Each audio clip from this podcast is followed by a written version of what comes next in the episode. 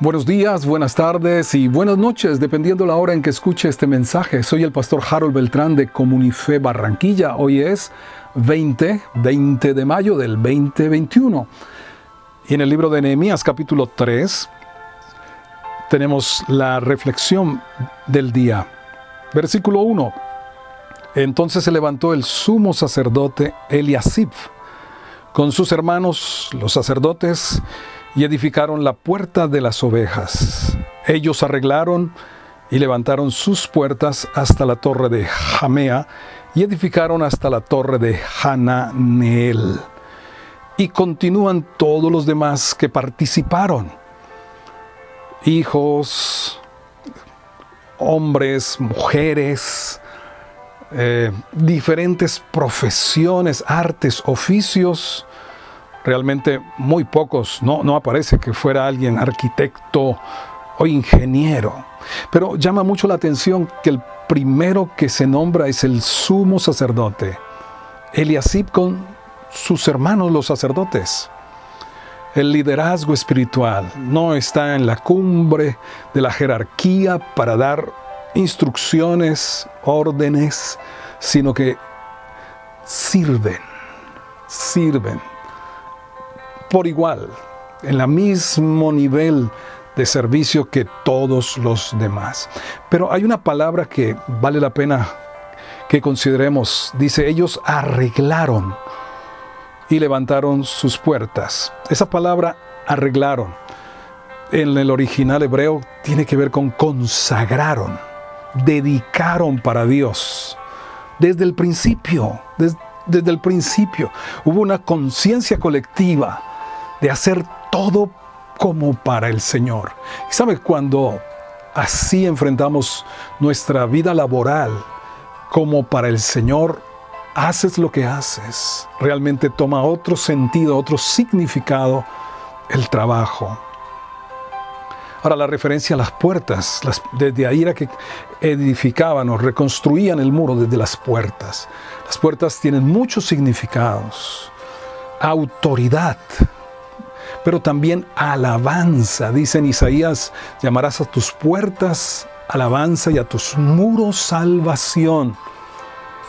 Hacer todo en esa atmósfera de alabanza a Dios permite que entonces todos los obstáculos puedan ser vencidos y se recibe fortaleza.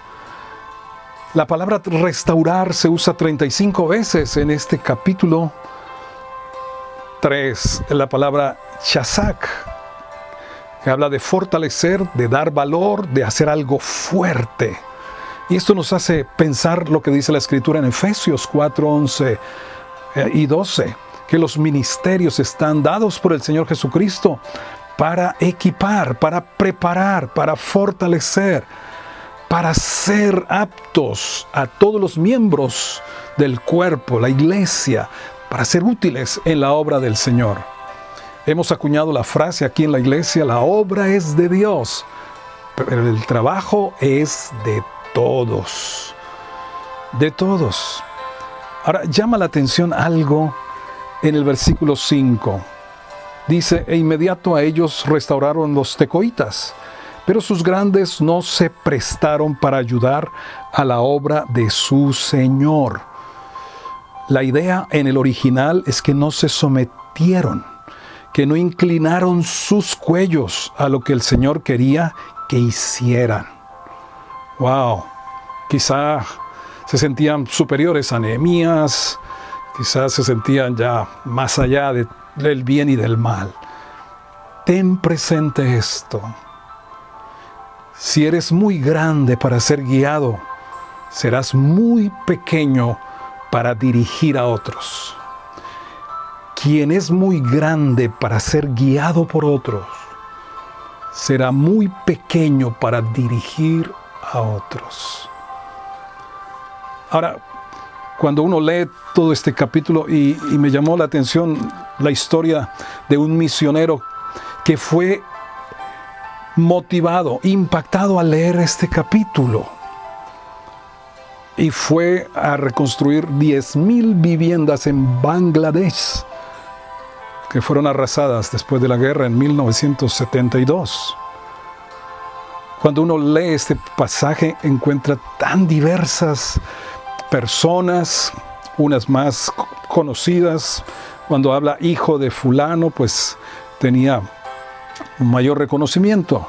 Otras anónimas, pero hubo sacerdotes, hubo plateros, perfumeros, gobernadores, jóvenes hijas, aparece acá, levitas, aparece también servidores del templo, vigilantes o guardas de las puertas, plateros y comerciantes.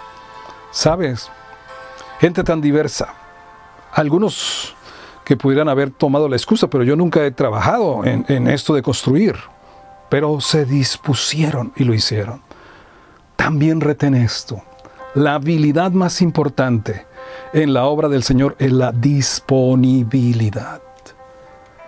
Quien tenga pocos dones y poco talento, pero una gran pasión y una fuerte motivación para ver la obra de Dios avanzar y completar, logrará mucho más que los talentosos sin ninguna pasión.